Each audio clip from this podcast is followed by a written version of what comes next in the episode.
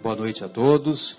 Estamos iniciando mais um programa Momentos Espirituais, mais uma edição do programa Momentos Espirituais. Ah, na semana passada não pudemos é, desenvolver o programa devido a compromissos sociais de, de toda a nossa equipe. De qualquer maneira, hoje daremos continuidade ao estudo que é feito lá no Centro Espírita Paulo de Tarso, quando, semana a semana, vamos estudando um capítulo de O Evangelho segundo o Espiritismo. O Evangelho segundo o Espiritismo é composto por 28 capítulos, sendo que o 28 é, é, uma, é uma compilação de preces é, elaborada pelo professor Hipólito Leon Denizar Riveio, também conhecido como Allan Kardec, que esclarece as mais diversas preces para as mais variadas situações em que nos encontremos, diante dos desafios que a vida nos propõe. Hoje é 26 de agosto de 2016, estamos agradavelmente na companhia do nosso querido Marcos Melo, do nosso João, do nosso. É João Almeida, né, João?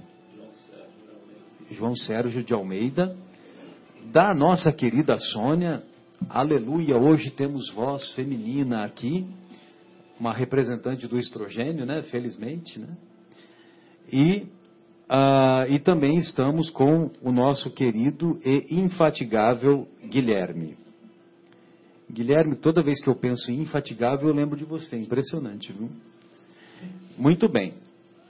Hoje é, vamos iniciar o estudo do capítulo Pedi e Obtereis. E lá no capítulo Pedi e Obtereis, tem algumas passagens evangélicas, passagens é, que nós vamos encontrar no Evangelho de Mateus, nas anotações de Marcos e também nas anotações de Jesus.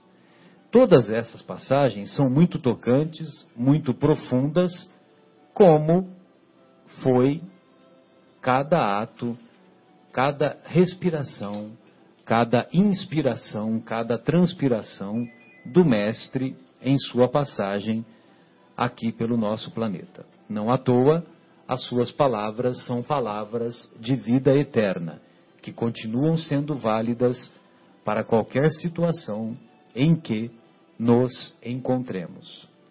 Muito bem, relativo à prece, lá nas anotações de Mateus, nós vamos encontrar no capítulo 6, sempre lembrando que os capítulos 5, 6 e 7 do Evangelho de Mateus compõem a mais bela sinfonia, a mais bela sinfonia é, com, é, ditada em, nosso, em nossa história da humanidade, que é a Sinfonia do Sermão da Montanha, ou Sermão do Monte.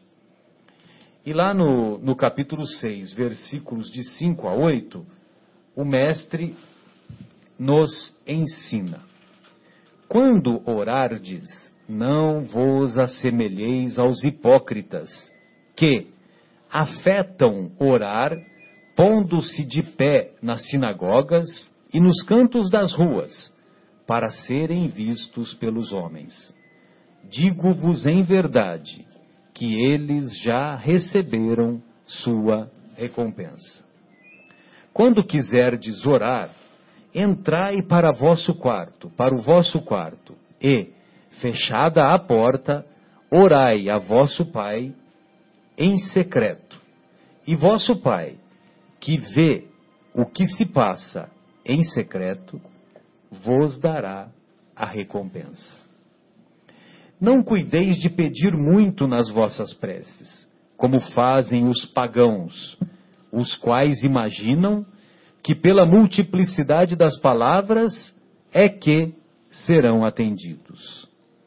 Não vos torneis semelhantes a eles, porque vosso Pai sabe do que é que tendes necessidade, antes que lhe peçais. Então não adianta ficar repetindo muitas palavras, né? E também, mesmo porque Deus sabe das nossas necessidades antes de pedirmos. Por isso que o mais importante é nós demonstrarmos o real sentimento que nós temos diante das, das necessidades que compõem aquele momento em que vamos elaborar as nossas preces. Uma outra passagem não menos edificante se encontra lá nas anotações de Marcos, no capítulo 11, versículos 25 e 26.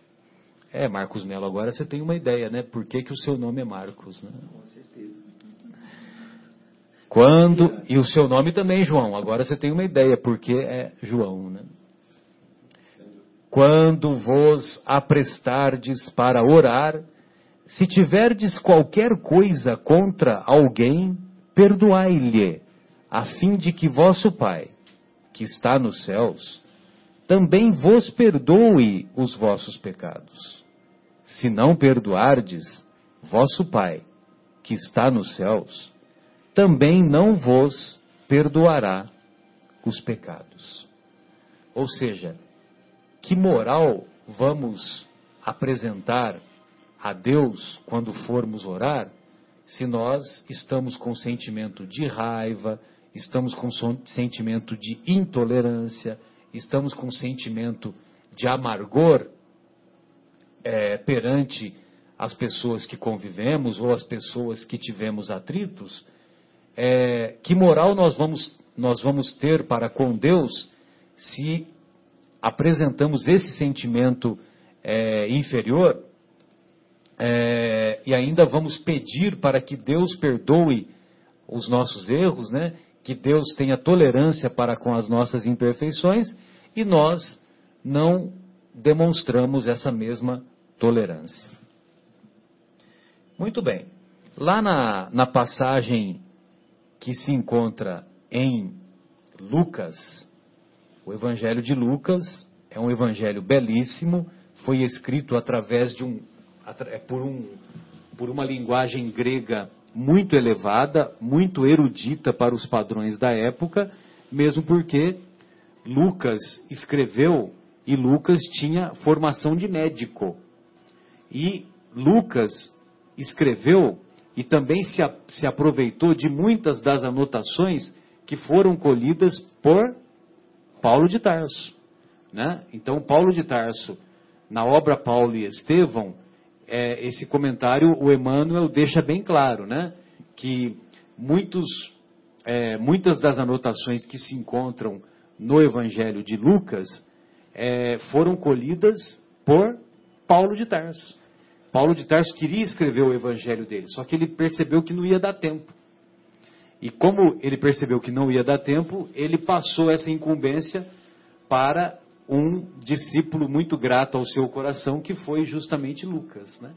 Lucas foi médico, não conheceu o Mestre Jesus, mas foi apresentado para os ensinamentos de Jesus, foi apresentado por Paulo, quando, quando Lucas é, é, estava de passagem na igreja de Antioquia, e lá, lá na igreja de Antioquia, ele fez aquilo que nós fazemos nas casas espíritas hoje, aquilo que a gente chama de orientação. Né? Então, quando uma pessoa vai em nossa casa espírita buscando uma orientação, essa orientação é feita pelos, é, pelos nossos amigos que, que participam, que foram treinados para fazer essa orientação para as pessoas que procuram a casa espírita. E lá na igreja de Antioquia, o Paulo é que fazia, tinha essa incumbência. Ele, ele recebia os viajantes, recebia as pessoas que estavam buscando superar as necessidades, né, superar as aflições. E uma dessas pessoas, num determinado momento, foi Lucas. Né? E aí ele convida Lucas não só a seguir o Evangelho, e ele toca o coração de Lucas. Tanto é que Lucas deixa a sua profissão, é, não que ele deixa de praticar a profissão de médico, mas ele a tudo aquilo que ele aprendeu como médico, ele passou a aplicar nas andanças e na divulgação do evangelho daquela época. Muito bem. E tem uma, um outro fato interessante que, por exemplo, uma das mais belas parábolas que todos conhecemos é a parábola do filho pródigo, né? E a parábola do filho pródigo, ela só se encontra em qual evangelho? No evangelho de Lucas. Os outros não, não, não apresentam. Você vê que interessante? E a parábola do, do filho pródigo, os estudantes, os ó, os estudiosos, os estudiosos dizem que é um evangelho dentro do próprio evangelho, né? Porque ela é uma parábola completa, né? Uma, uma parábola de perdão, uma parábola de reconstrução, de misericórdia, que evidentemente nós teremos oportunidade de discutir essa parábola futuramente. Muito bem. Então, lá no Evangelho de Lucas, a respeito do tema Pedi e obtereis, nós vamos encontrar a seguinte passagem evangélica. É, antes de ler a palavra, Guilherme, quando você vê que tem que fazer a pausa por causa dos compromissos com a lei eleitoral, você me chama a atenção, tá? Também disse esta parábola a alguns que punham a sua confiança em si mesmos, como sendo justos, e desprezavam os outros. Dois homens subiram ao templo para orar. Um era fariseu, publicano o outro. O fariseu, conservando-se de pé, orava assim consigo mesmo. Meu Deus, rendo-vos graças por não ser como os outros homens, que são ladrões, injustos e adúlteros, nem mesmo como esse publicano. Jejuo duas vezes na semana, dou o dízimo de tudo o que possuo. O publicano, ao contrário, conservando-se afastado, não ousava sequer erguer os olhos ao céu mas batia no peito, dizendo: Meu Deus, tem piedade de mim, que sou um pecador. Declaro-vos que este, o publicano, voltou para sua casa justificado, e o outro não. Porquanto, aquele que se eleva será rebaixado, e aquele que se humilha será elevado. Então, essa passagem se encontra lá nas anotações de Lucas, no capítulo 18, versículos de 9 a 14. 9 a 14. Nosso querido Kardec faz um comentário que vale a pena nós lermos pela, pela clareza com que ele nos deixa, né? Então ele diz assim: Jesus definiu claramente as qualidades da prece. Quando orardes, diz ele, não vos ponhais em evidência, antes orai em secreto. Não afeteis orar muito, pois não é pelas, pela multiplicidade das palavras que sereis escutados, mas pela sinceridade delas. Aí, pelo sentimento delas, né? Como dissemos no início. Antes de orardes, se tiverdes qualquer coisa contra alguém, perdoai-lhe, visto que a prece não pode ser agradável a Deus se não parte de um coração purificado de todo sentimento contrário à caridade. Orai, enfim, com humildade, como o publicano, e não com orgulho, como o fariseu. Examinai os vossos defeitos, não as vossas qualidades e se vos comparardes aos outros, procurai o que há de vós, o que há em vós de mal. Então, veja você como que ele deixa claro, né? A, as qualidades que devem compor a prece. A prece é um colóquio com Deus, ou melhor, mais propriamente dito, é um solilóquio com Deus. É uma conversa de Deus entre você e Deus. E olha só que interessante, né? A clareza que, deixo, que Jesus deixa quando ele diz que sendo um solilóquio, sendo uma conversa íntima de nós com Deus, essa conversa vai ser ouvida. Vai ser ouvida, mesmo que seja em secreto, mesmo que, mesmo que seja sem palavras, seja apenas pelo pensamento. Né? Então, o pensamento, a vibração do pensamento associado com o nosso sentimento, é isso que será detectado por Deus através dos seus auxiliares, que são os benfeitores espirituais. E os benfeitores espirituais, atendendo o desejo de Deus, é, envidarão esforços para que aquela prece seja atendida. Não, é, não é preciso gritar nas preces, não é preciso falar em voz, voz alta, nem gritar e nem ficar repetindo, porque Deus não é surdo. E Deus não é e não é e não é necessário nenhum ritual. Exatamente. O, o nosso querido João está nos lembrando que não é necessário nenhum ritual. Então agora nós vamos chamar uma, nós vamos fazer uma pausa musical e depois da pausa musical vamos fazer esse intervalo que é que são as imposições da lei eleitoral e retornaremos em seguida com comentários sobre esse tema palpitante. Quase nessa ordem, vamos ouvir também agora a música Pedir a Deus com André e Felipe, já que estamos falando de pedir certo? Vamos ouvir essa canção.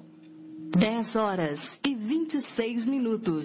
40. Programa Momentos Espirituais. Hoje estamos estudando o capítulo 27 de O Evangelho segundo o Espiritismo, capítulo intitulado Pedi e Obtereis. É, há pouco fizemos alguns comentários a respeito de algumas passagens evangélicas em que o mestre deixa claro o que é preciso fazer para elaborarmos de maneira edificante as qualidades da prece. Essas qualidades que devem ser compostas pela humildade com que devemos nos dirigir a Deus, pelo reconhecimento que devemos a Ele dirigir também, demonstrando gratidão e louvor por tudo o que nos concede, mesmo os desafios mais ásperos, pois esses desafios é, nos estimulam na senda evolutiva, é, desenvolvendo a nossa inteligência e desenvolvendo as virtudes morais que todos devemos estar atentos.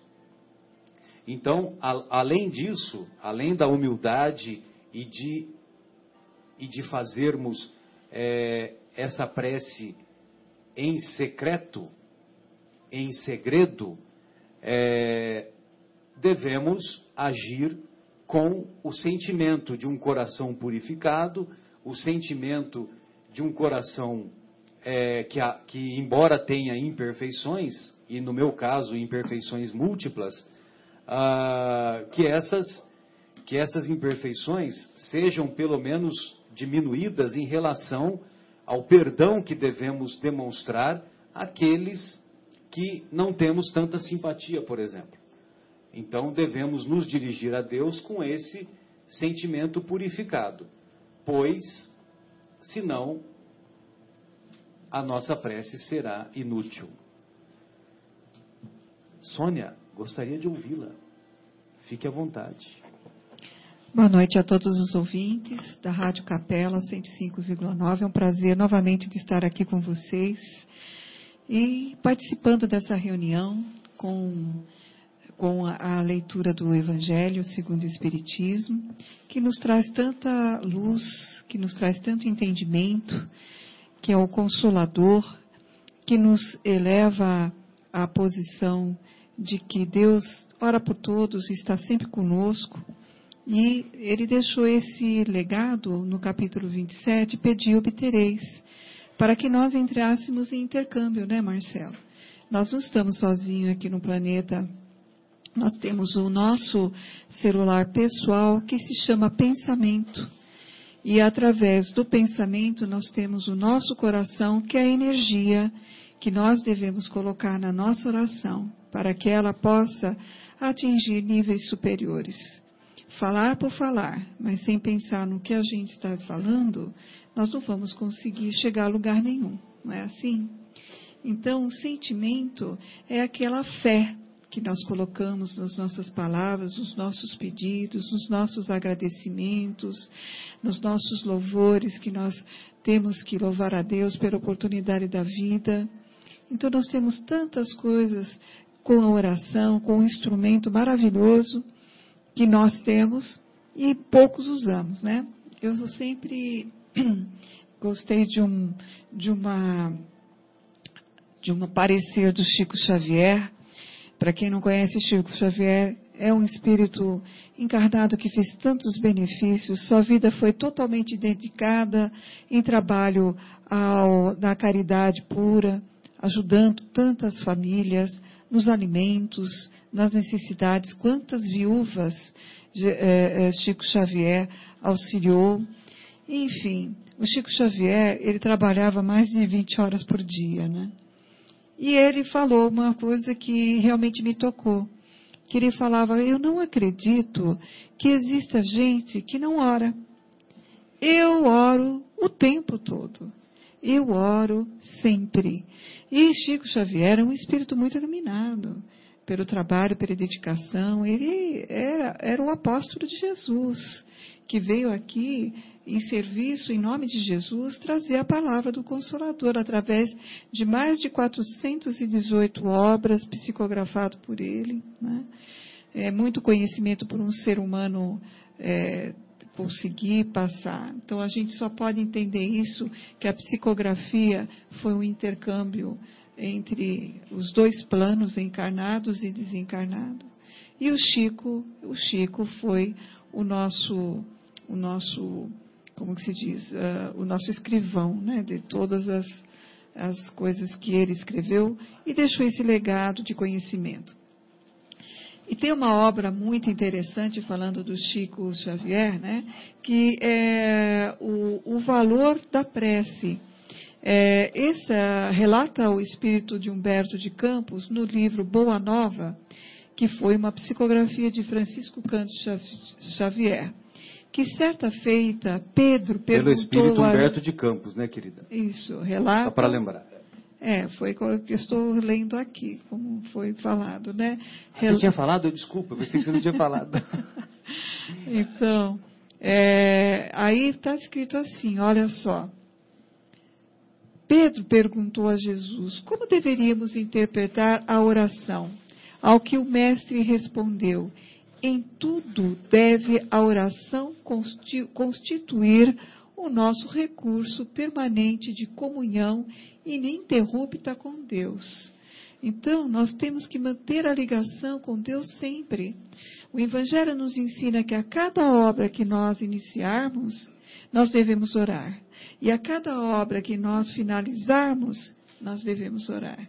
Pela conclusão positiva ou não, nós devemos orar porque nós temos que pedir assistência, pedir permissão, ver se temos merecimento de que a gente tenha a resolução que desejamos.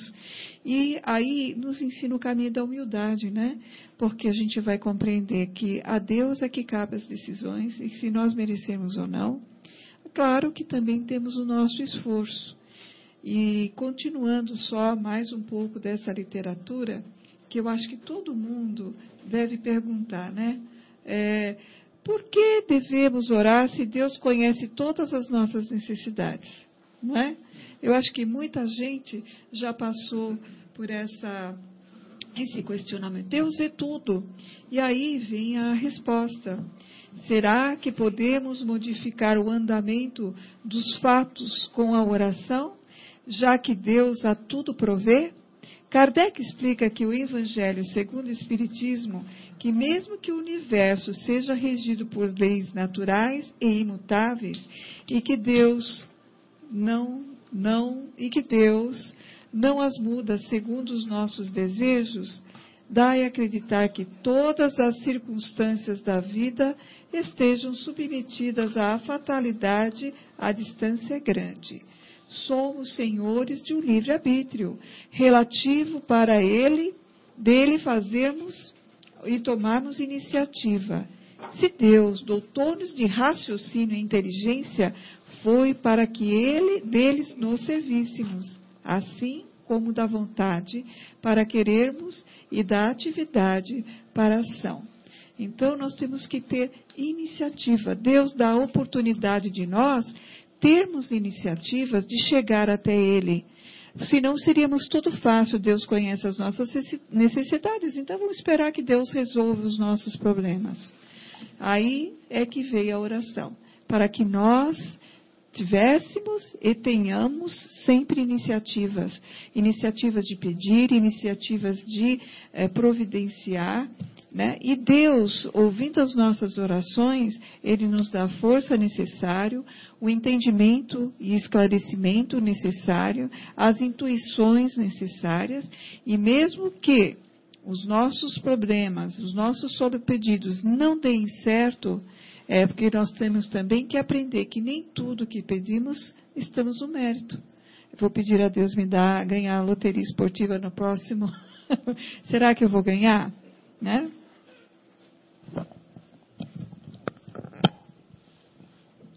Pois não, Marcos, fique à vontade, querido. Boa noite, boa noite a todos. Belas palavras, né, Sônia? E a gente vê a importância que a prece, que a oração tem para, para nós, né? Para todos, enfim. Ah, mas ah, um dos lemas né, do Espiritismo, orai e vigiai, né? Então, constantemente orai em qualquer situação, né?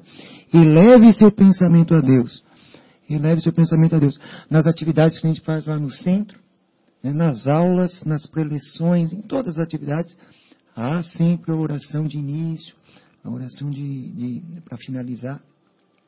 E a oração é isso, né? Você é, parece que o, o, você se concentra nessa de você ligar, é, nessa ligação que você, nessa conversa que você tem com Deus, você serena seus pensamentos e aí se concentra para o que você vai fazer, para o que você vai pedir. Vai, vai pedir né?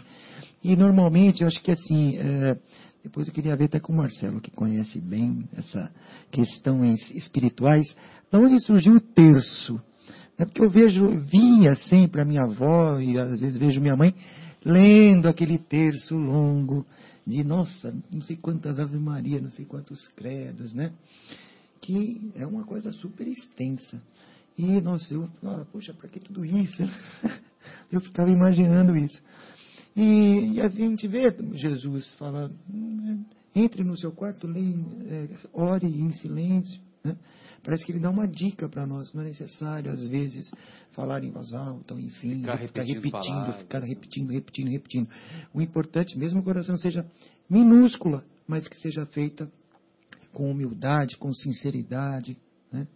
Eu acho que aí está o efeito. E pedir para os outros, eu acho que é uma oração para você sempre pedir para os outros, não pedir para si. Eu sempre levo isso. Eu agradeço para mim, peço. Normalmente, na maioria das vezes, peço para os outros, apesar que eu peço para mim também. Exatamente. Muito bom. João, gostaria de ouvi-lo. Fique à vontade. Boa noite a todos. É um prazer enorme estar aqui aprendendo. E essa questão do orar e vigiar, né, 24 horas por dia, quer dizer, não é para orar e vigiar só nos 10 primeiros minutos depois que acorda, né, Sônia? Então, é, a orientação é orar e vigiar sempre, né, constantemente. E o André Luiz, ele comenta aqui no livro No Vivendo o Evangelho, né, volume 2, que a prece é uma ponte de luz, né, uma ligação com Deus, né, e para ser uma ponte de luz, né, uma série de, de, de, vamos dizer, de qualidades né, precisam estar presentes. Né? Eu acho que o André Luiz tem, assim, eu sempre é, gosto muito né, de ler, porque assim, o André Luiz nos dá aquelas lições super práticas, né, de, de colocar, ele fala assim, em reforma íntima, e, né, do livre-arbítrio, de como deve fazer isso, aquele, e ele nos dá o exemplo prático do dia a dia. Como é que a gente faz ali, né? Um passo a passo. Ele transforma o ensinamento do mestre, né, pro, pautando para o dia a dia, né? Exatamente. Para as, para as situações é, é, muito impressionante. Que enfrentamos. Exatamente. Então, e aí ele define aqui que, né, como a, a prece, na realidade, é uma ponte de luz. E para isso precisa ter né, espontaneidade, como o, o Marcos, a gente estava sintonizado aqui, porque as duas coisas que eu ia falar, ele comentou. A questão do orar e vigiar, né, 24 horas assim por dia, e também a questão da, da, da prece, a importância da prece para se transformar em ponte de luz tem que ter espontaneidade, sinceridade, foi exatamente o que você falou né? E uma série de, de, de características aqui que, que, o André Luiz dá. E eu gosto muito, tem uma parte, essa parte lógica, né, que o André Luiz traz, assim, claro, igual eu acabei de comentar, a gente estava falando, o Marcelo também ilustrou, e dentro, uma lição também dentro desse livro Vivendo o Evangelho, do, do André Luiz, a lição número 320, não custa, aí ele, ele define aqui de uma forma muito clara, assim, que a gente não precisa, o que, que a gente deve e o que, que a gente não deve fazer. E é muito impressionante, porque assim, é, Aí depois não tem como, não tem desculpa. Depois, ah, não, eu não tinha entendido direito. Na hora que, tipo, igual o Marcelo falou, depois, na hora que terminar a encarnação, a gente voltar lá, né, com o nosso mentor espiritual, aí vamos fazer aquela, né, pega aquela listinha de promessas. Aquela revisão, né? Exatamente, aquela, aquele, é, exatamente, pega aquela listinha de promessas que a gente fez antes lá. Não, pode deixar que eu vou fazer isso. Não, vou ser paciente, aquele negócio todo, enfim. É comigo mesmo, né? É comigo mesmo. Eu sou, é, eu sou o cara, mas enfim.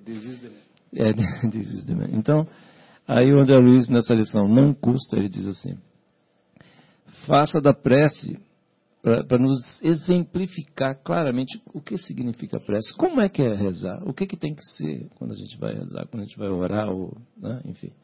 Faça da prece um encontro digno com a providência divina. Não abuse do tempo, o minuto é precioso.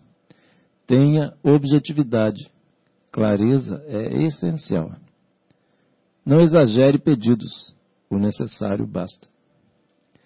Evite a repetição. Insistência incomoda. Olha que coisa interessante, assim, porque a gente não pode esquecer que do outro lado. Insistência incomoda demais. É, não, assim, né?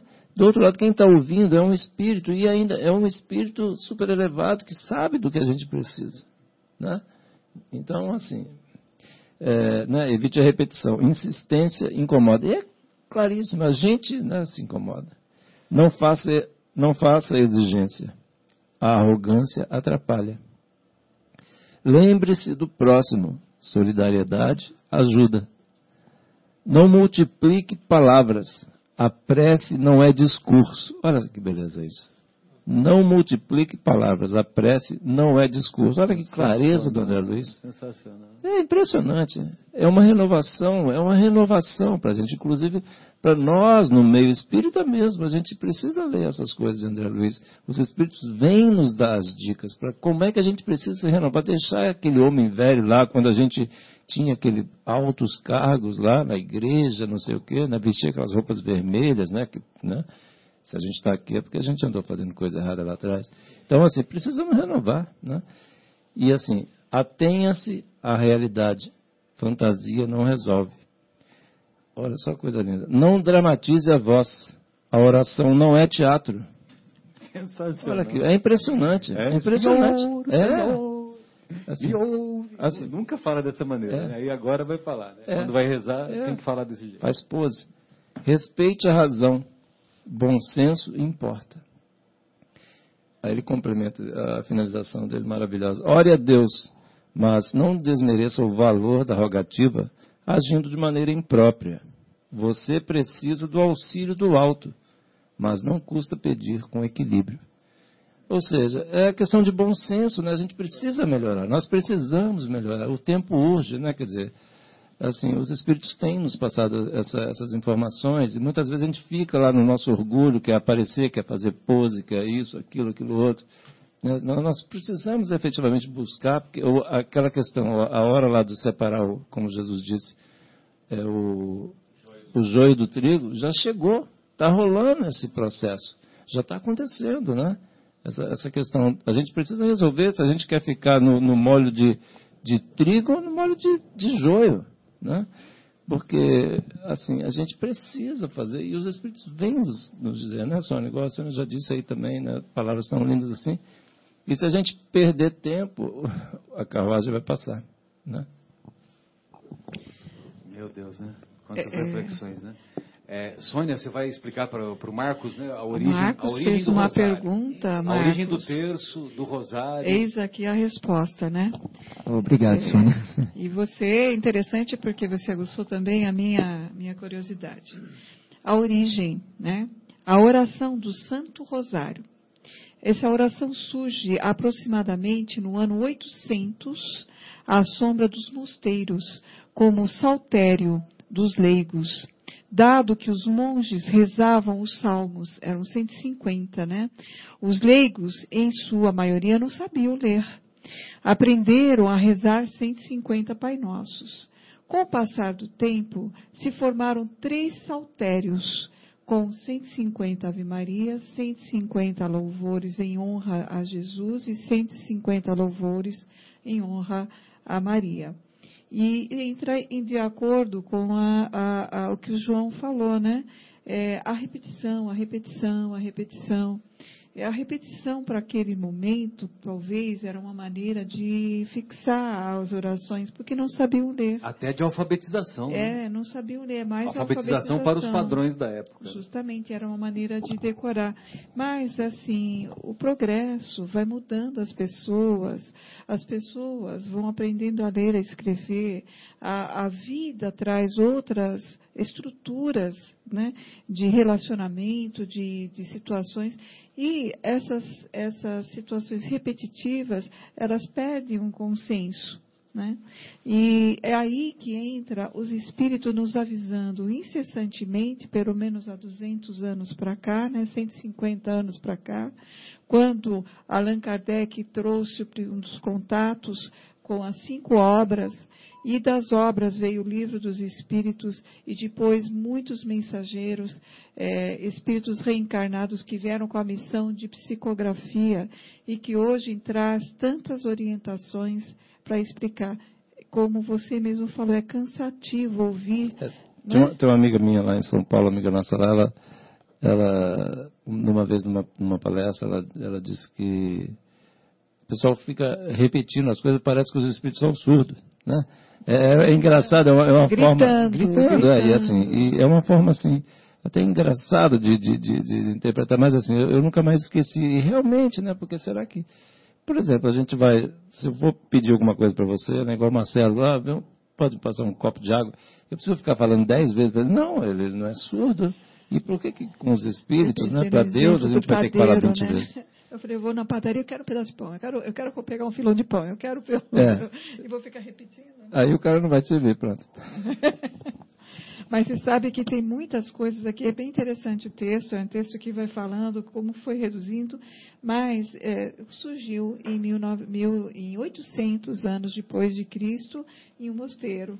E, dado a essa situação, depois, com o tempo, foi é, tendo uma certa sequência de, se não me engano, é nove Ave Marias e um Pai Nosso, né?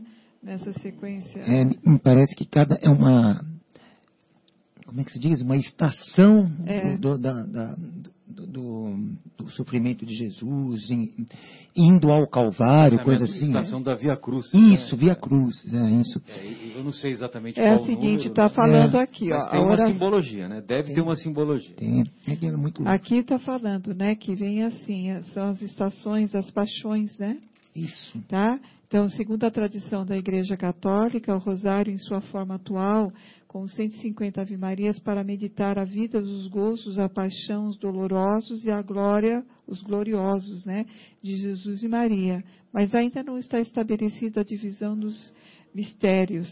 Isso foi acontecer em, mil, em 1206, quando Virgem Maria apareceu para São Domingo, São, São Domingo Guzmão, né? e entregou uma arma poderosa para conversão dos hereges e outros pecadores para aquele tempo. Quer dizer, tudo tem um sentido, né? É uma forma simbólica. Depois veio os, os mistérios. E aí surgiu essa situação, né?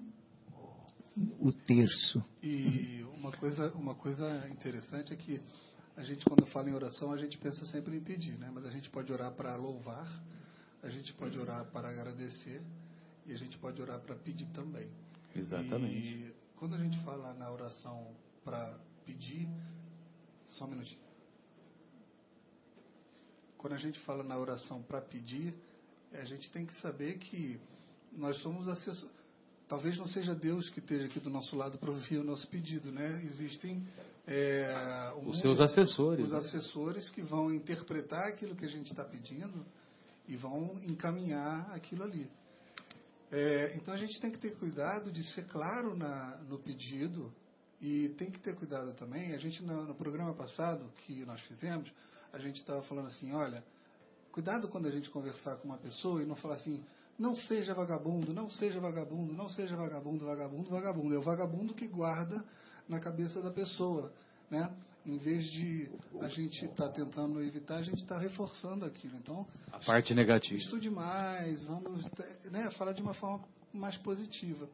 E também no, no pedido dentro de uma oração, o, a gente às vezes fala assim, puxa, eu queria tanto que meu filho é, não fosse desse jeito que ele é, avoado, não sei o quê.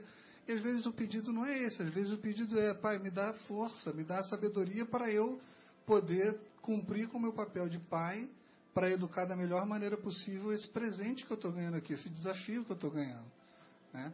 Então é uma, é uma coisa importante a gente saber como que a gente faz esse pedido para esse pedido ser encaminhado dali para frente. É, não, é verdade.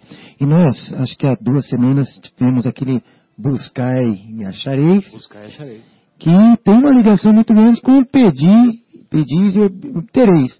Então, temos que ter cuidado com o que a gente pede também, porque a gente pode obter, né?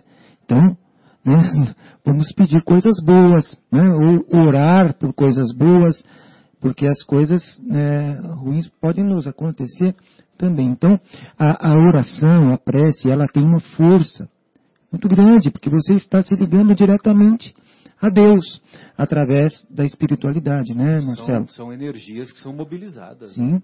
Mesmo num ato impensado, cuidado com o que peça, com o que pede, pode acontecer. Né? Perfeito, bem lembrado. É, então nós vamos para um, mais uma pausa musical. E eu convido os nossos, os nossos amigos a, a, a seguinte reflexão que o Guilherme está nos sugerindo, que para, para quando retornarmos, né? Orar em silêncio ou orar em voz alta? Daqui a pouco retornaremos. Obrigado, Guilherme. E vamos ouvir com Maria Rita, se eu quiser falar com Deus depois dos, das nossas inserções é, da legislação eleitoral. Da legislação eleitoral. Virtuais, hoje discutindo o capítulo 27 de O Evangelho segundo o Espiritismo, pedi e obtereis. E uh, antes de, de, do intervalo, deixamos aqui uma, uma reflexão que o Guilherme está lançando aqui para nós, se devemos orar em silêncio ou em voz alta. É, isso me remete, viu, Guilherme, amigos e querida Sônia, é, isso me remete àquela reflexão que o Marcos nos lembrou a respeito do terço. Porque, é, por exemplo, eu não vejo mal nenhum, como eu disse em outras oportunidades, né, Marcos? Eu não vejo mal nenhum em a pessoa pegar o rosário e desfiar o terço, né? é, independente se ela tem esses conhecimentos da simbologia, que representam as estações do, do martírio do mestre, essa coisa toda, independente se tem esse conhecimento. E também não vejo mal nenhum em a, os nossos irmãos católicos que costumam ter imagens de santos em suas casas, né, em suas residências, e fazer, né, confeccionam um pequeno altar, né, dentro da própria moradia. Lógico que, primeiro, que eu não sou ninguém para julgar, né? Que a, a, minha opinião não tem, vamos dizer assim, ela não, tem, não é tão importante assim, né? Mas o que eu quero dizer é o seguinte, é que é, eu não vejo mal nenhum, porque tem pessoas que precisam da imagem, por exemplo, precisam da imagem é, para se concentrar. E elas se concentram naquela imagem, em alguns detalhes que chamam a atenção, elas se emocionam, elas apresentam reais sentimentos, e, na minha opinião, isso é é o mais importante. A própria vela, né, Marcelo? A própria vela, né? O que, lembrando da vela, né? As pessoas que, que pegam aquelas velas de sete dias, né? Que são velas enormes, né? Que, o, que tem no, no, no comércio desses produtos religiosos, né? Que nós vamos encontrar. Inclusive, inclusive os nossos irmãos de religiões é, afro afro-brasileiras, né? Aquela é, umbanda, candomblé, né? Os nossos irmãos eles usam com frequência. Então eu também não vejo mal nenhum nisso, desde que se estabeleça essa conexão baseada no sentimento e de preferência no sentimento purificado, né, João? É, inclusive no, no, livro de num dos livros do André Luiz ele cita lá tem lá é, um é, é, é, como se fosse um, uma, uma igreja, né, um, um, um, templo, né, e tem lá aqueles nichos, né, e dependendo da pessoa que vai orar lá aparece ela, ela, magnetiza lá, por exemplo, pode ser, se a, se a pessoa, o espírito era católico, né, parece lá o santo de, de quem ela é, a pessoa, o da espírito, devoção. Ele era devoto, exatamente. Então, assim, o importante é, é, é ter a sinceridade, né, quer dizer, é a fé, e ali despertar é, os sentimentos, sentimentos verdadeiros no coração. É isso, como igual você falou, isso é que importa. Exatamente, né? Né? e que esse sentimento, quando nos dirigimos a Deus, quando nos dirigimos aos benfeitores espirituais, esse sentimento tem que estar é, coerente com o nosso comportamento, né? que é o mais importante, que é a reforma íntima permanente, né? que o João sempre nos recorda aqui. Então não adianta nada nós termos também um sentimento purificado só naquele momento, né, João? Naquele momento da oração, nós somos anjos, né? Nos, nos aproximamos da perfeição. E saiu da oração, não, agora não preciso mais, né? Aí já fiz a minha, é, fiz a minha parte, alguma coisa assim, pelo amor de Deus, né? É, tem, tem, inclusive, Marcelo, desculpa que estou uma falador não, hoje fica, aqui. Fica à vontade que é um comentário uma, interessante. Uma das, André, é, André Luiz, aqui, ele, ele, puxando nesse mesmo livro aqui, aquela questão né, do, do Vivendo o Evangelho, né, a gente, né, muitas vezes, na nossa imperfeição, né, ele, é, é, bom que ele, ele descreve aqui claramente, a lição 308 chama-se longe, aí ele vai dizendo assim, você rende graças a Deus por não ser um daqueles que ainda se entregam aos enganos. Não é o ladrão que você detesta. Não é o desajustado que você não ajuda. Você não é o mentiroso que você despreza. Não é o desonesto que você não desculpa, não é o bandido que você acusa, não é o hipócrita que você não perdoa, não é o adúltero que você condena, não é o avarento que você não releva, não é o injusto que você censura, não é o, não é o desorientado que você não entende. Então você já até já passou uma certa, uma certa etapa. Porém, conclui aqui. Você faz da prece um discurso de gratidão porque está distante das imperfeições mais graves. Bom, né? Aí a segunda conclusão. Contudo, menosprezando os que ainda se debatem na armadilha dos erros, não percebe que, por, por orgulho e egoísmo, também está muito longe do amor e da caridade. Ou seja, né, isso que você estava falando, por isso que eu tinha acabado de ler, onde você comentou, né, Marcelo, a gente fica, tal, etc. Mas esquece é aquilo que, que, o próprio Kardec recomenda. A gente precisa olhar os nossos erros quando a gente vai fazer as preces, não ficar fazendo aquela comparação. Quando se for comparar, olhe os nossos erros. Pois não, Sônia, fique à vontade, gostaria de ouvi-la. É, é muito interessante, João, porque quando a gente faz a prece, nós temos que o quê? Elevar as preces para níveis elevados, onde a espiritualidade está, né? Onde tem o que? Sintonias de altas vibrações. E como é que você tem que entrar em contato com essas sintonias? É como um rádio. Quando eu quero escutar a Rádio Capela, eu coloco em determinada sintonia, 105,9. Quando você vai fazer a prece, você quer conversar com o alto, por isso que Jesus falou, antes de orar a Deus, vá perdoa o seu irmão e depois vem orar a Deus. Para por que isso? Porque você tem que limpar os seus pensamentos e seus corações para ter capacidade de fazer a sua sintonia chegar até o plano espiritual. E como é que você fazendo isso? Você tem que modificar-se, fazer uma limpeza do seu coração e dos seus pensamentos. É a famosa reforma íntima. Enquanto nós não mudarmos aqui, nós não conseguiríamos alçar caminhos mais elevados, porque nós temos que eliminar todos esses resquícios negativos de vibrações pesadas, de sentimentos de baixo calão, que nos afasta, que nos traz esse tipo de situação em nossos corações. E aí é que Deus nos deu a oportunidade de nós conseguirmos comunicar cada vez mais através da prece. Então, quanto mais você ora, mais você vai eliminando esses resquícios. E a sua ação vai levar a uma reação que é os benesses que o plano espiritual nos dá, porque eles veem que nós nos esforçamos. Eles veem nossos corações e nós não precisamos falar, mas os nossos corações falam.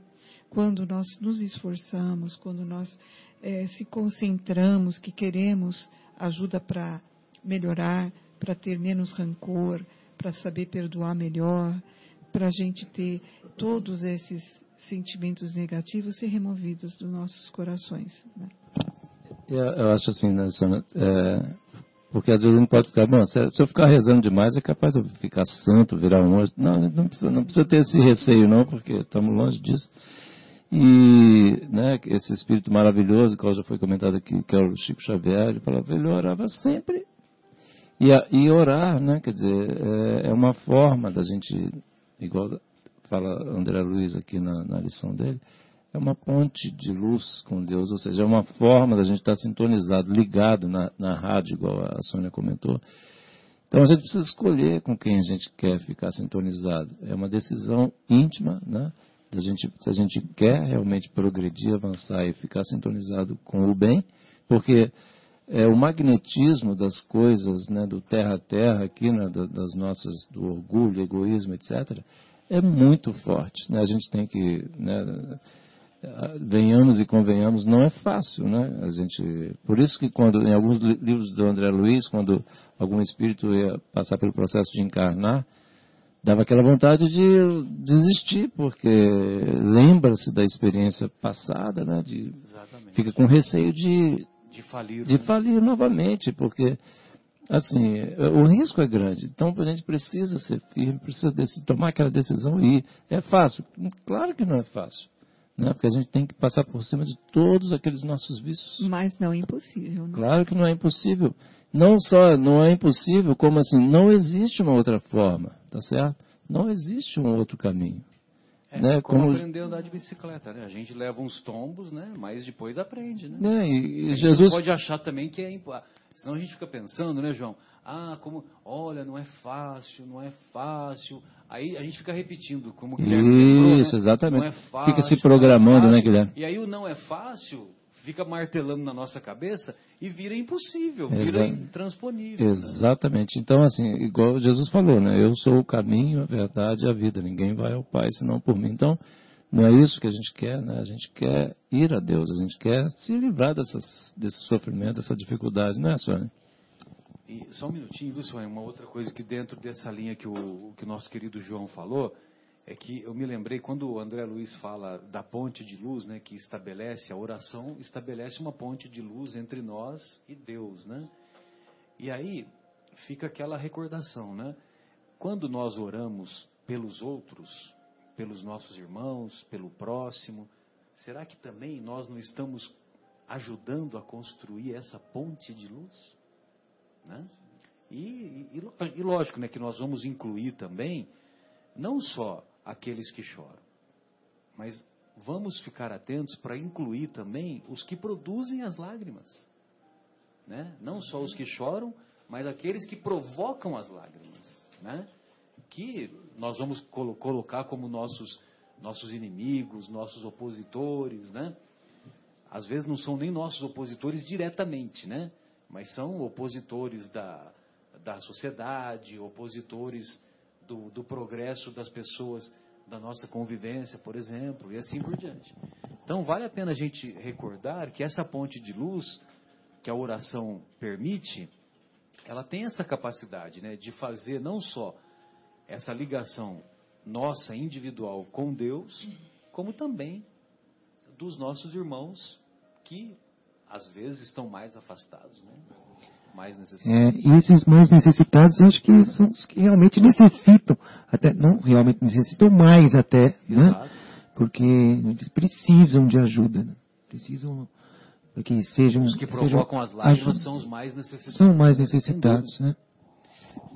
É, É aquela questão de, é, vamos dizer, o pessoal que ainda está ainda tá indo pegar o dinheiro emprestado ainda, né? Quer dizer, ainda está aumentando o débito, né? Quando aumentando a você, dívida. é, se a gente se a gente já está num estágio, vamos dizer, quem já está num estágio consegue consegue estar já no estágio de já estar pagando um pouco da dívida já é legal. Agora estar contraindo mais dívidas não é é fácil, uma, gente. A é gente uma que a gente mais aflitiva. é, é mais aflitivo porque a gente tem certeza, né? É Bem muito lembrado. claro que é, é, é muito sofrimento que ele vai ter que passar até conseguir retornar, né? Bela figura, viu, João? Pois não, Sônia, você separou aí um texto para nós, né? Fique à vontade. É, eu ia comentar Aliás, isso tem mesmo, vários textos aqui já- separados, né? O João já, já falou, eu acho que a gente tem que sempre reforçar, né? Eles estão contraindo. Aqueles que são os algozes que provocam as lágrimas, infelizmente, eles estão contraindo muitas dívidas. E aqueles que sofrem, a boa notícia é que eles estão pagando as dívidas. E eles vão sair daqui com os corações mais ilibados, né? mais leves. Mas, continuando o nosso assunto, porque varia- olha, dá para varar a noite inteira, né? Eu fico muito tempo sem vir, quando eu venho eu quero falar tudo ao mesmo tempo, né? Mas eu acho que assim, a gente tem tantas coisas boas para falar sobre a prece, e é um instrumento que está à mão, ao recurso de todos nós. Não precisa comprar em lugar nenhum, a prece está dentro de nossos corações. Então, nós temos esse recurso. Comece a pensar que a prece é o seu melhor instrumento para a sua vida e você faz um teste e diga como que vai ficar a sua vida depois de uma semana orando e como era antes dessa semana.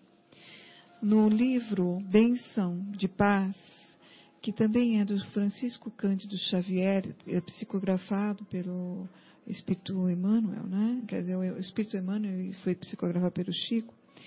É, no capítulo 59 fala assim: Oremos agindo, vigiai e orai para que não entreis em tentação. Uma passagem de Jesus que o apóstolo Marcos marcou no capítulo 14, versículo 38. Diante da prova, orar, evi- evitando meios de transformá-la em experiência benéfica. Diante da penúria, orar, desenvolvendo serviço que a desfaça. Diante da ignorância, orar, acendendo luz que lhe dissipe a sombra. Diante da enfermidade, orar, procurando medica- medita- medicação que se lhe afaste os prejuízos. Diante do desastre, orar, empreendendo ações que lhe anulem os defeitos. Diante da faculdade, da dificuldade, perdão, orar, aproveitando a lição dos obstáculos, de modo a evitá-los futuramente. Diante do sofrimento, orar, construindo caminhos para a devida libertação. Diante da discórdia, orar, edificando recursos para o estabelecimento da paz. Orar sempre, mas agir cada vez mais, para que se realize o melhor. Disse-nos o Senhor: Vigiai e orai para que não entreis em tentação, e realmente, acima de tudo, vigiam e oram aqueles que ativamente se esforçam para que em tudo se faça o bem que nos cabe a fazer. Então, você vê por todos os lados, por todos os momentos, em diferentes tempos, a, a, a espiritualidade muito preocupada com nossa evolução, com nosso crescimento, nos manda tantos recursos, fases simples, mas que nos trazem tanto esclarecimento. Pior cego, né, João? É aquele que não quer ver, né? É, aquele que não vira é o, é o pior cego, não aquele que tem a faculdade de, da ausência da visão por um problema da, de nascimento ou um acidente. Então nós temos que despertar a nossa, a nossa entendimento aqui na vida para entender que nós precisamos, né? Orar bastante. É, e até é, pegando um gancho disso, pegando um gancho não digo, né? Mas é, uma das últimas palavras de Jesus, né, na cruz, pouco antes do, do desencarne, né?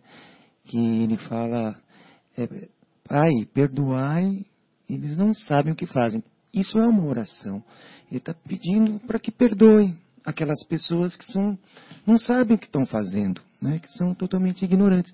Então ele, num momento de sofrimento, de dor, prestes a desencarnar, ele ora pelos outros. Pelos outros. Pelos seus algozes. É.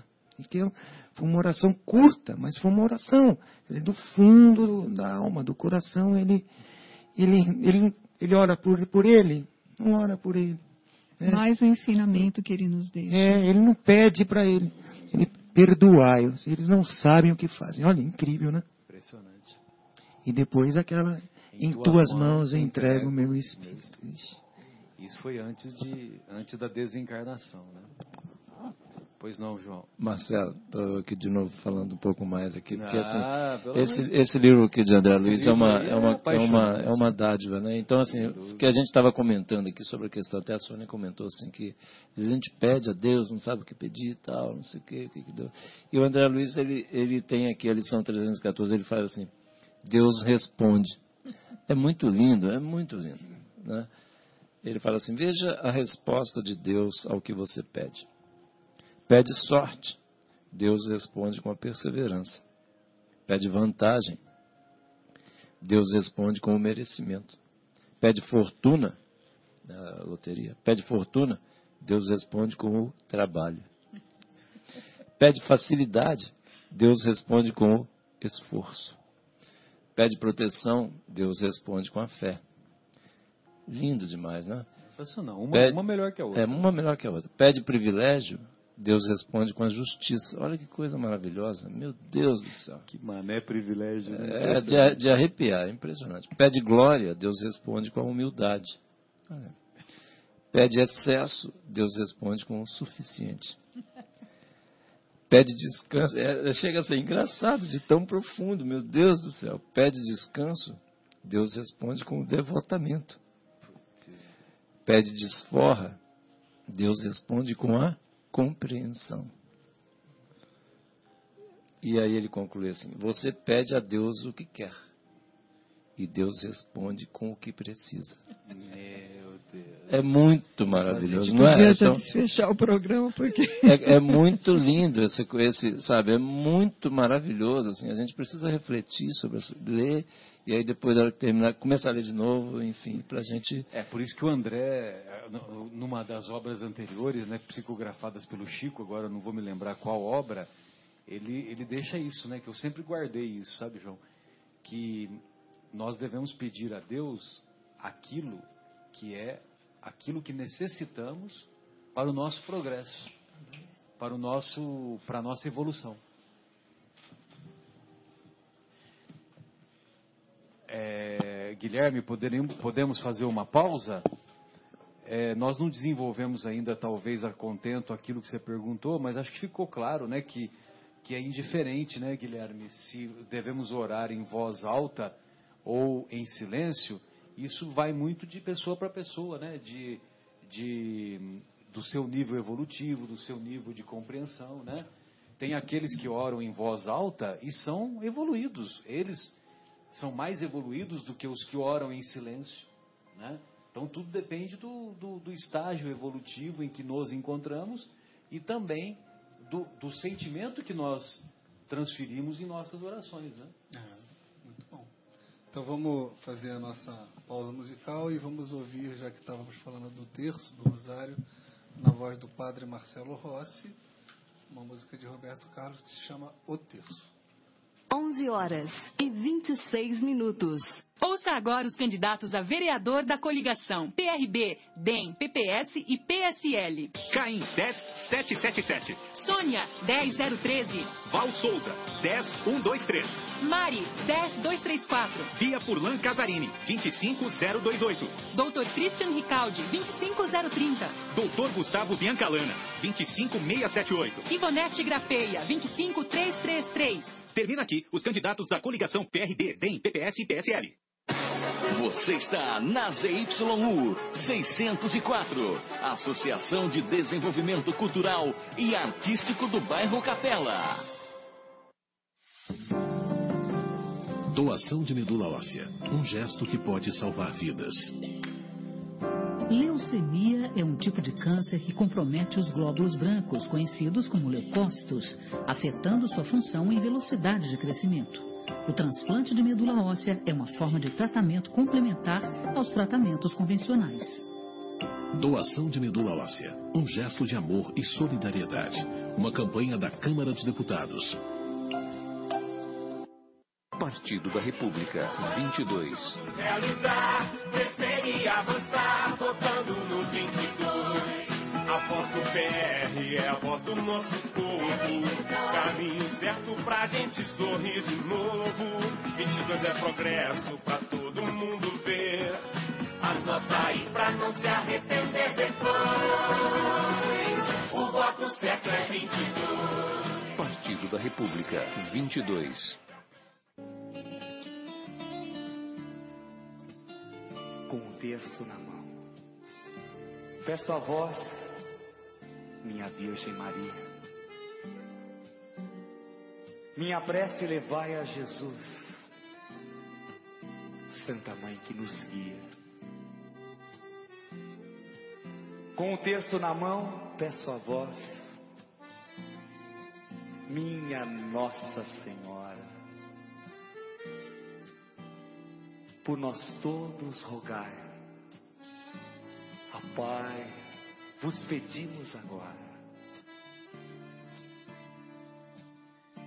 Com o terço na mão, de joelhos no chão, vos pedimos. Aliviai as tristezas e as dores, Mãe, que às vezes sentimos. Clareai o caminho daqueles que vivem perdidos.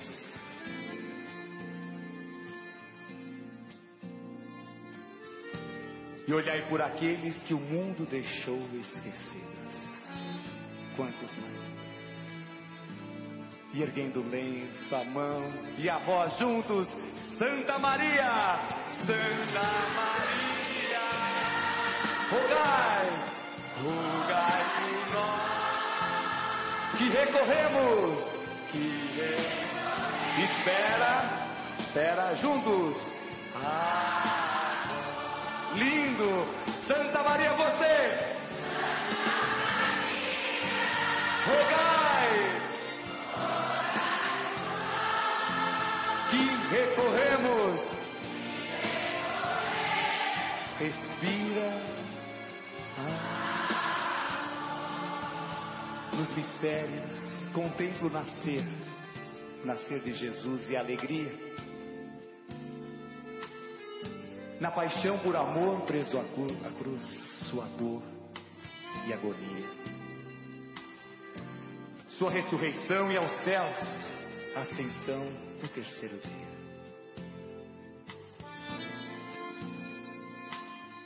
Ó mãezinha, vossa coroação junto a Deus, coração de Maria.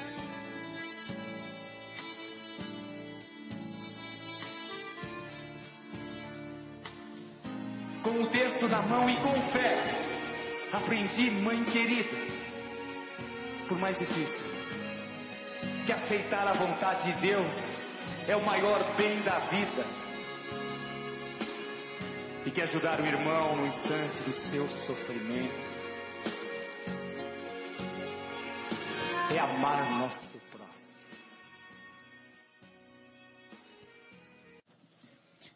Retornamos então com o programa Momentos Espirituais, hoje discutindo o capítulo 27, Pedi e Obtereis, de O Evangelho segundo o Espiritismo. Estávamos conversando aqui no intervalo e a Sônia estava nos recordando que toda oração que fazemos, sem dúvida, são levadas às esferas espirituais mais elevadas acontece que como temos conhecimento da, daquilo que é daquilo que ocorre na colônia espiritual nosso lar, que é muito bem descrita pelo espírito André Luiz na obra psicografada e na obra clássica e famosa psicografada pelo nosso querido Chico Xavier. Então, ele diz que lá no Ministério das Comunicações tem o um Ministério das Comunicações lá no plano espiritual. E só que esse Ministério das Comunicações não tem como objetivo é, edificar postes, iluminação, telégrafo. Olha só, telégrafo, João. Você fala telégrafo para os nossos filhos hoje, né? Eles é não, telex, telégrafo.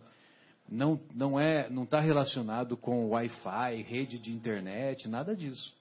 O Ministério das Comunicações é um ministério que é ah, que ele é formado por espíritos elevados, né, de alta hierarquia, e esses espíritos eles selecionam as preces que são dirigidas aos planos espirituais.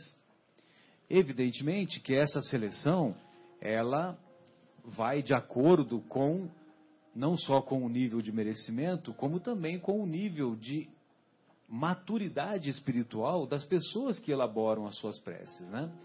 Então, se essas pessoas é, pedem para acertar na, na, loteria e ficarem é, do dia para a noite ricas, então tem toda uma programação espiritual que é elaborada na reencarnação da, do, do, do, projeto reencarnatório daquela pessoa. Então, se, a, se aquela pessoa que fez a prece pedindo para acertar na loteria e ganhar uma bolada, se, se essa pessoa tem na sua, na sua programação reencarnatória, se ela tem que passar pelo, pela prova da riqueza, ela vai passar pela prova da riqueza e talvez essa prece seja o caminho para que, que aqueles recursos financeiros cheguem para aquela família ou cheguem para aquela pessoa e, por conseguinte, para aquela família. Só que vai caber a ela fazer bom uso daquela alta soma de dinheiro, né? E evidentemente que os benfeitores espirituais avaliam tudo isso. Não sou, não, não me considero com elevação espiritual suficiente para ficar fazendo mais é, reflexões de como seria o trabalho deles, né? Mas nós imaginamos que eles dão privilégio para as edificações das virtudes morais. Então, não adianta nós pedirmos para os benfeitores espirituais, pedirmos para Jesus, pedirmos para Deus tirar a pedra do caminho. Nós, nós não devemos pedir para Deus tirar a pedra do caminho, mas nós devemos pedir força, paciência, coragem, devemos pedir é, inteligência para que sejamos capazes de, através das inspirações que nos serão enviadas, que nós sejamos capazes de remover essas pedras, mas remover com o nosso esforço, com o nosso trabalho, às vezes contornar, né, a, a, como o Guilherme está nos, está nos lembrando, às vezes, contornar o obstáculo também faz parte do aprendizado. Né? Então, o... agora, pedir para Deus tirar a pedra do caminho, ah, tenha santa paciência, né? é uma infantilidade muito grande.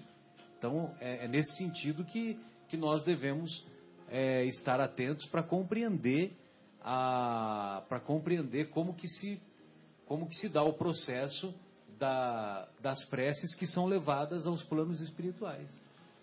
É, Sônia, você gostaria de fazer mais algum comentário nessa linha de, de pensamento aí que eu fiz? Fique é, à vontade. Pela literatura de André Luiz, eu tive chance de ver, estou tentando lembrar o livro, infelizmente faz alguns anos que eu li, mas me marcou muito essa passagem, que essas é, preces de teor é, não tão importante para a evolução do ser humano. Ah, eu quero que o Timão ganhe, eu quero que o Palmeiras ganhe, né? Eu quero é, ganhar na loteria, porque muito pede, né? Mas se não tiver na sua... Ah, situação reencarnatória não vai ganhar a loteria. Então, tem uns que vêm pelo trabalho, a maioria das riquezas vem pelo trabalho e já estão no conceito de, de, de evolução daquela família ou daquela pessoa a riqueza. Mas existe, os sortudos existem. Diante de cada situação é uma situação, né? Mas todas essas preces que não têm valor, elas são barradas. Elas não vão para esferas superiores. As esferas superiores são levadas às preces de intercessão, principalmente é, para a saúde, para o bem-estar, um problema sério, um, uma situação de agravamento, né? Superação, é, né? De superação das, das dificuldades, é avaliado pelo plano espiritual. Tiver no critério do merecimento, a equipe que, que vai ser uh, formada para vir em recurso e auxiliar. Então tem uma historinha bem interessante, bem curtinha, de uma menina que estava pedindo pela mãe, que ela sabia que a mãe estava muito grave, estava morrendo.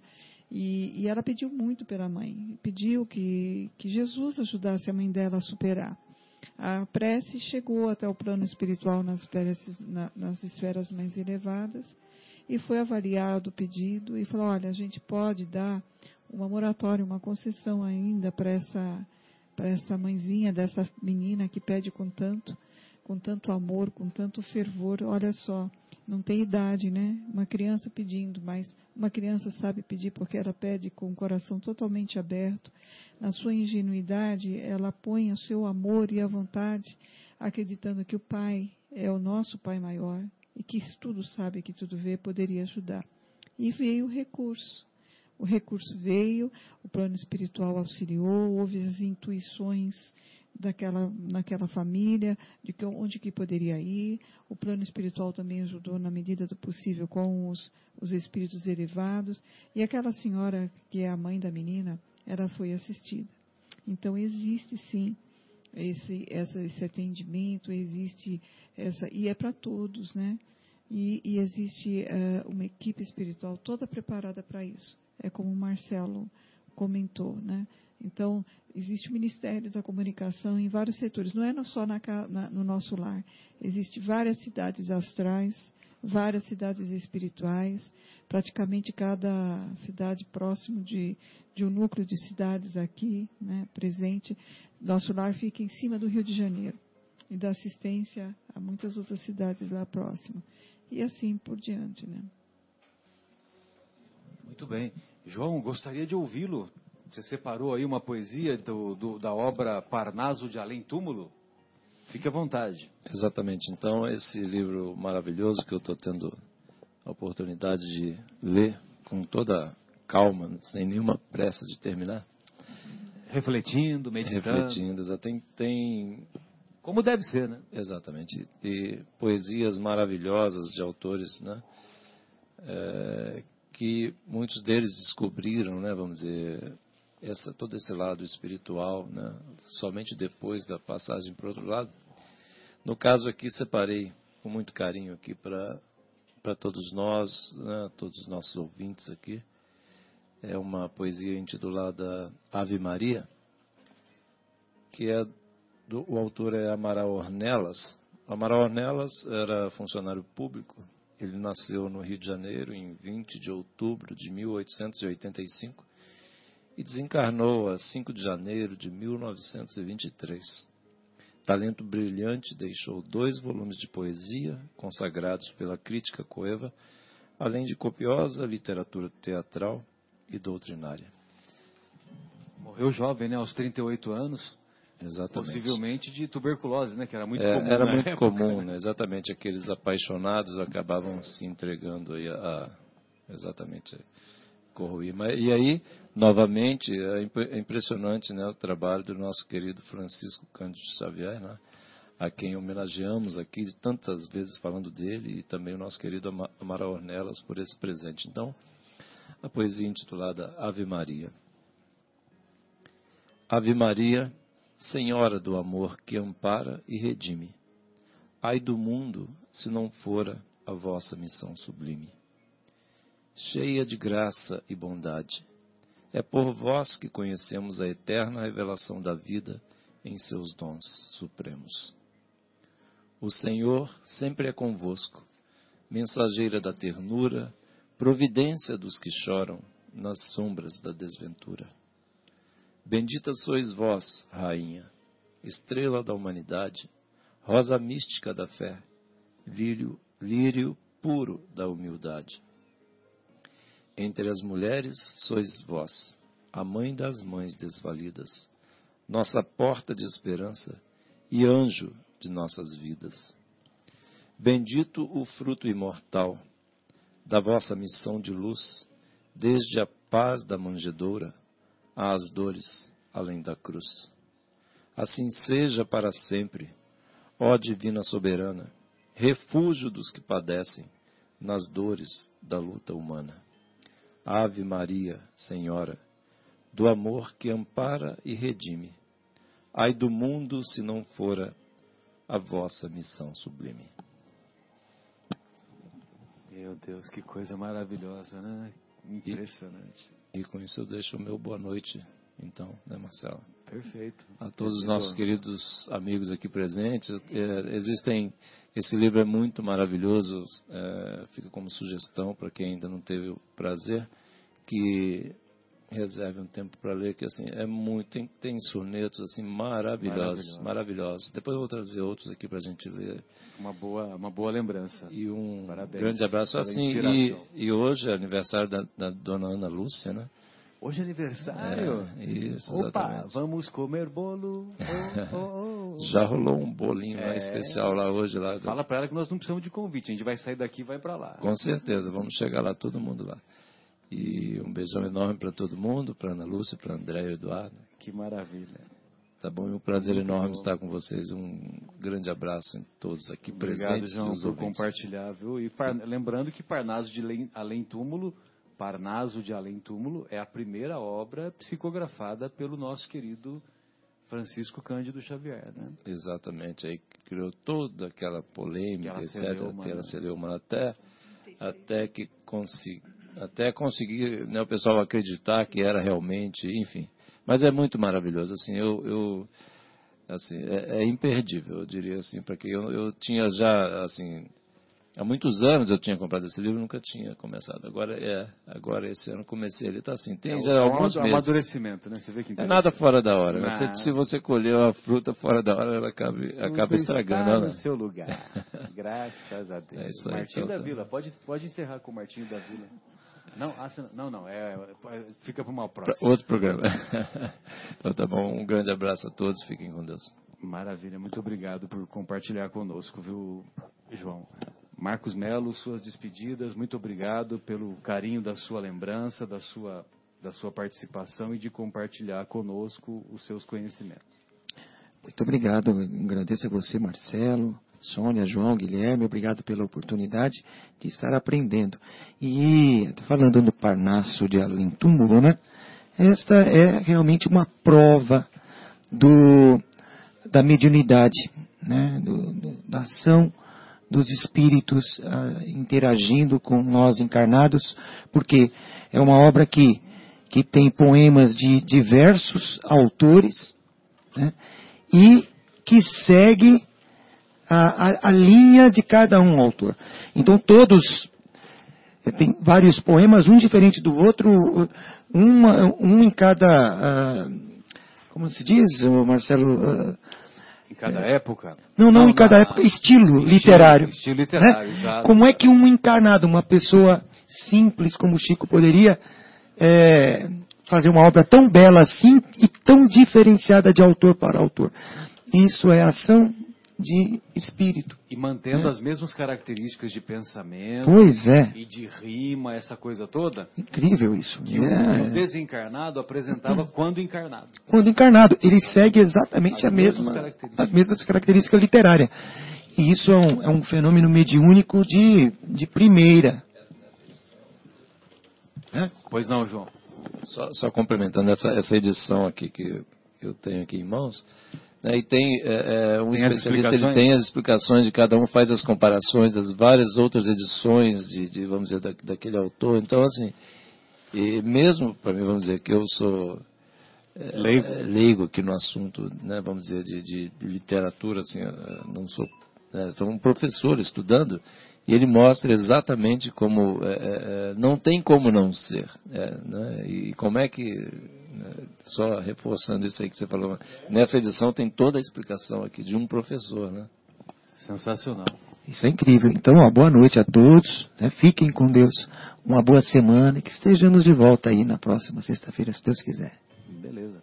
Sônia, suas despedidas, fique à vontade, querida. Boa noite a todos, aos ouvintes, boa noite a vocês, essa equipe que esteve aqui hoje presente. Fico muito contente de estar aqui em tão nobres companhias.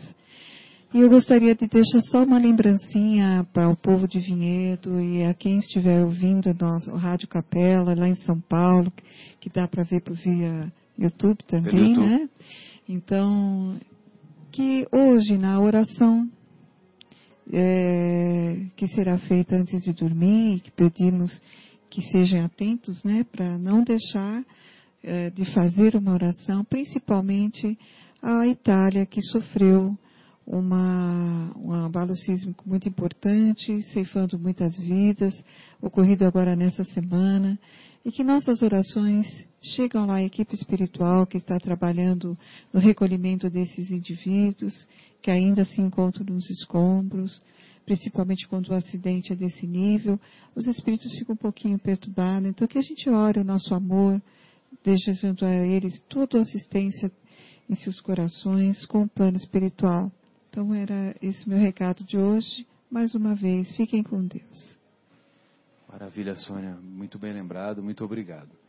Só vou contar uma historinha rápida antes de finalizar, viu, Guilherme? Uma senhora, uma senhora fazia preces insistentes porque ela tinha uma conta de luz para pagar e ela não tinha não tinha o dinheiro, né, para para quitar a dívida e, e uma senhora morava em Salvador, lá na periferia, uma, numa situação de maior vulnerabilidade social.